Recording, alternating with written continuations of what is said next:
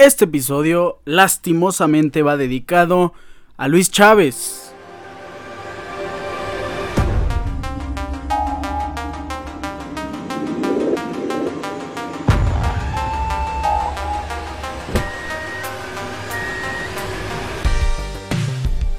Chávez es de los pocos jugadores que se salvan de este proceso de la selección mexicana, no de este mundial, que también dio un mundial espectacular el mediocampista campeón de, de, la Liga MX con Pachuca. Luis Chávez es un gran jugador que no debería de regresar a la Liga MX y que junto a muchos jugadores de la selección mexicana deberían de hacer algo para cambiar lo que hoy demostró que fue un mal, mal proceso de la selección mexicana. ¿Cómo están? Hoy es miércoles 30 de noviembre, episodio número 159 de Deportes Ricardo Cerón Podcast.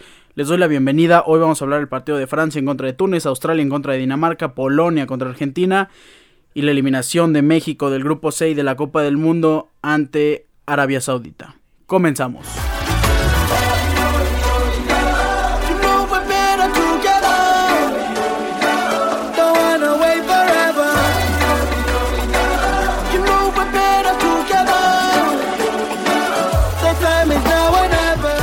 Iniciamos con el partido entre Túnez y la selección de Francia, un partido fácil en el papel para los galos, que también ya no tenían mucho problema en cuanto a la clasificación, tenían una buena diferencia de goles, una diferencia de goles de más 4, el único que estaba en riesgo de quitarles ese prestigioso primer lugar del grupo D de la Copa del Mundo de Qatar era Australia, que sí, ganó, pero tenía que golear y era muy difícil golear a la selección de Dinamarca, para sorpresa de muchos y también para los tunecinos, unos pequeños momentos de gran ilusión vencieron 1 por 0 a la selección de Francia, minuto 58. ¿Qué pasaba? Si la selección de Australia y Dinamarca empataban por cualquier marcador y Túnez lograba hacer la proeza de ganarle a la selección de Francia, clasificaba como segundo lugar Túnez. Pues en el minuto 58, de verdad, todos los tunecinos creyeron, se animaron después del gol de Kasri, al repito, al minuto 58, donde pues ya empezó a haber un poco más de presión y en el partido de Australia contra Dinamarca, eso fue lo que también detonó todos las acciones eh, ofensivas y también el, gol de, la selección australiana. El, partido de Francia inició con Mandanda en la portería, Camavinga sorpresivamente jugando como un mediocampista eh, carrilero, jugaron con tres centrales, Disasi, Rafa Barani y Conate, repito, Camavinga, Bretut, Chuamení y Fofana en el medio campo. Y arriba Mateo Gendusi, Colo y Coman, una selección pues bastante interesante a decir verdad, bastante inusual para la selección francesa, dejando afuera y dejando de lado a varios futbolistas ya pensando en el siguiente partido de octavos de final que sería contra el segundo lugar del grupo C, dejando afuera a Kylian Mbappé que entró de cambio, a Ousmane Dembélé, a Rabiot, a Saliba y esta formación también dio paso a que Túnez tuviera más posesión del balón, a que tuviera un poquito más de oportunidades. Francia tuvo más pases y más precisión en, los pases, pero aún así la selección de Túnez con ese único gol logró sacar el partido 1 por 0 contra Francia.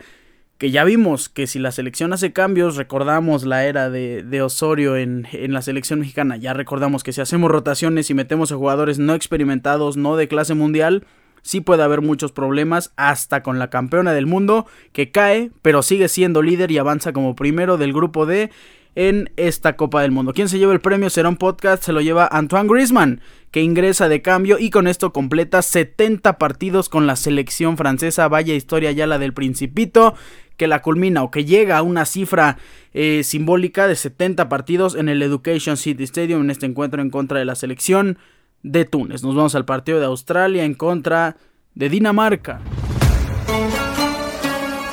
La situación estaba muy complicada. Si Francia, como en el papel estaba escrito, vencía a la selección de Túnez, Australia solo le bastaba con el empate.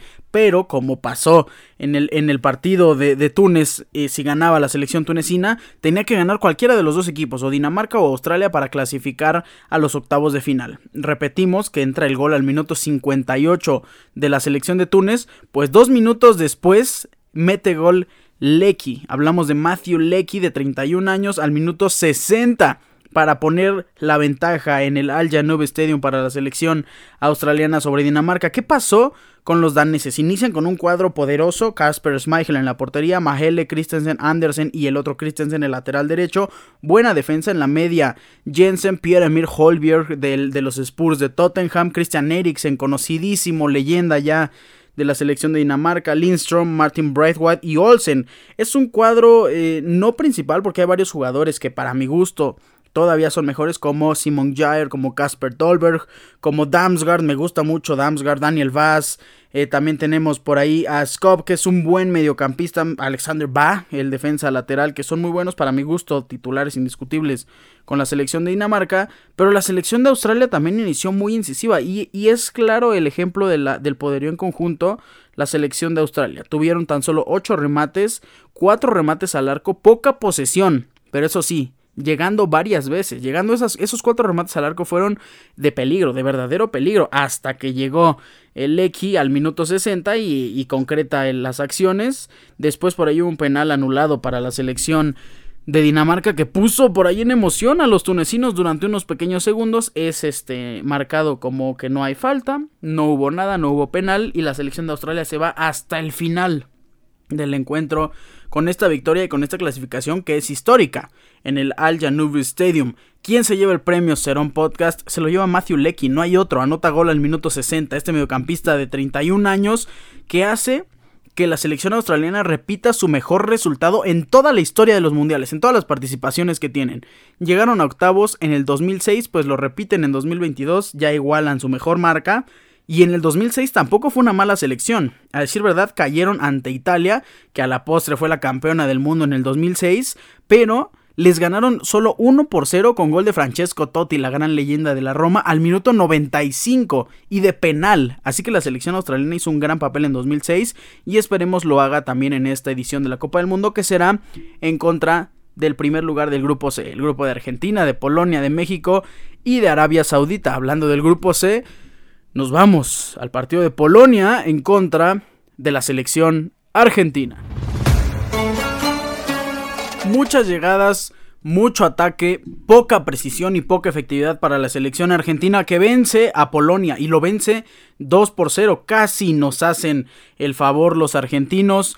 Buen partido de Leo Messi, buen partido de Julián Álvarez, buen partido de McAllister que anota gol 2 por 0. Y la alineación de Argentina inicia con Dibu Martínez, Acuña, Otamendi, Romero, Molina, De Paul, Enzo Fernández y McAllister en el medio campo. Julián Álvarez por un extremo, Leonel Messi como un pequeño falso 9 y Ángel Di María completando este tridente ofensivo. Chesney, Cash, Glick, Kivior, Berezinski, Zielinski, Bielik, Krychowiak, Frankowski, Robert Lewandowski y Suidireski, los 11 del parado de Polonia. Como ya dije, Argentina llegó muchísimas veces, llegó 23 veces al arco de Chesney, 12 remates, perdón, 12 remates al arco. Polonia tuvo 0 remates a la portería de Dibu Martínez. Lo que Argentina necesitaba lo logró, anotó dos goles y clasifica como primero de grupo. Lastimosamente no pudo anotar un solo gol más. Al inicio un, un penal marcado para mi gusto injustamente para Leonel Messi que al final se le hace justicia a la selección polaca y Messi lo falla, o más bien eh, Chesney que tuvo una increíble, impresionante actuación para la selección polaca y si hoy Polonia está en octavos de final es gracias a Chesney, el gran arquero de la selección polaca, jugador de la Juventus de Turín. Messi falla este penal, Chesney acierta, lo ataja a su lado izquierdo.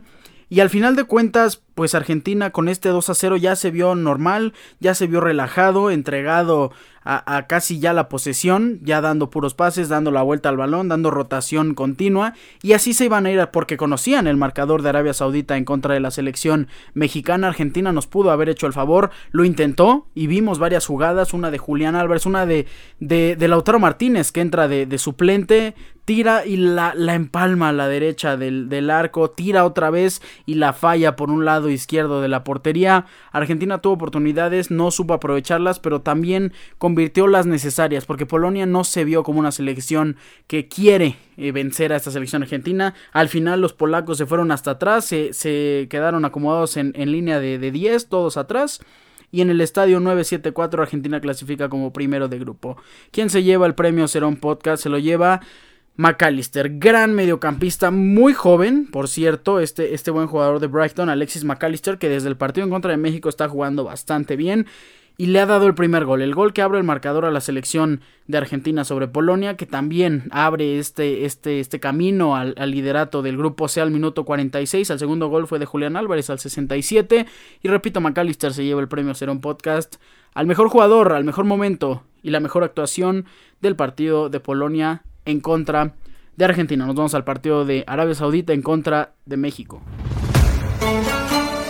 Me duele comentar una situación así, me duele comentar que estamos ante uno de los mejores niveles en mucho tiempo de la selección mexicana y no me refiero a, cuanto nivel en conjunto de la selección, sino al nivel individual. Estamos viviendo una buena época de Edson Álvarez, una muy buena época de Irving el Chucky Lozano. Raúl Jiménez, vaya, tras su lesión ya no es el mismo, pero aún así tenemos buenos jugadores en Europa. Tenemos a Luis Chávez, que es lo mejor que ha mostrado esta selección en este mundial y ya desde hace muchos partidos. Lastimosamente, esta selección será recordada como una de las peores selecciones en la historia de los mundiales para México. Han, han roto una racha de siete mundiales sin clasificar a los octavos de final. Así es, desde Estados Unidos 1994 la selección mexicana no faltaba a los octavos de final y perdió en todos, en absolutamente todos los, los, octavos de final que disputamos en esos siete mundiales, pero ahí estábamos clasificando como a veces el mejor, a veces el segundo mejor del grupo, en, en mayoría de ocasiones clasificando como como segundo lugar de, grupo y enfrentándonos a, países con un gran poderío futbolístico, cayendo, a veces cayendo con la cara en alto en ese partido en contra de la selección de Holanda en, Brasil 2014, cayendo a penitas con una jugada bastante polémica que vaya, siempre se va a discutir por el resto de nuestros días. Pero en esta ocasión ni siquiera llegamos a aquella instancia y aquella posibilidad de enfrentarnos a nuestro destino, a clasificar a los cuartos de final, a clasificar a la historia, a clasificar a ganarle a Francia.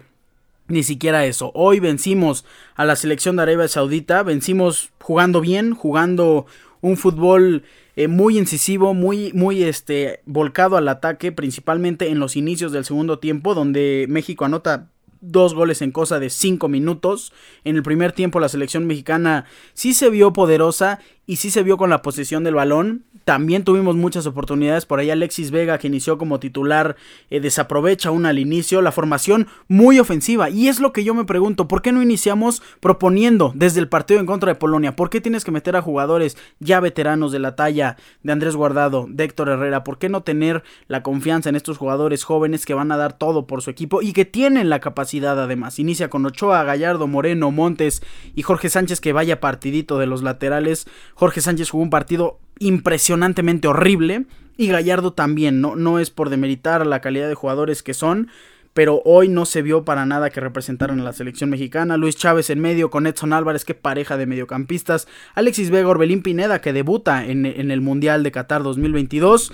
Irving el Chucky Lozano por el lado derecho, Henry Martin después saca Antuna, perdón, saca a Alexis Vega y mete a Antuna en el medio tiempo, cambia a Chucky a su posición natural, extremo izquierdo, donde arranca para cortar hacia adentro, deja también a Henry Martin que hizo muy muy bien las cosas. La selección mexicana empezó a atacar en el segundo tiempo, como ya dijimos, anota el primer gol eh, Henry Martin al minuto 47, un tiro de esquina, un desvío de Cachorro Montes que vaya también del futuro de la central de México y desde el estadio Lusail se abre el marcador de Henry Martin. Gol de Henry Martin al minuto 47.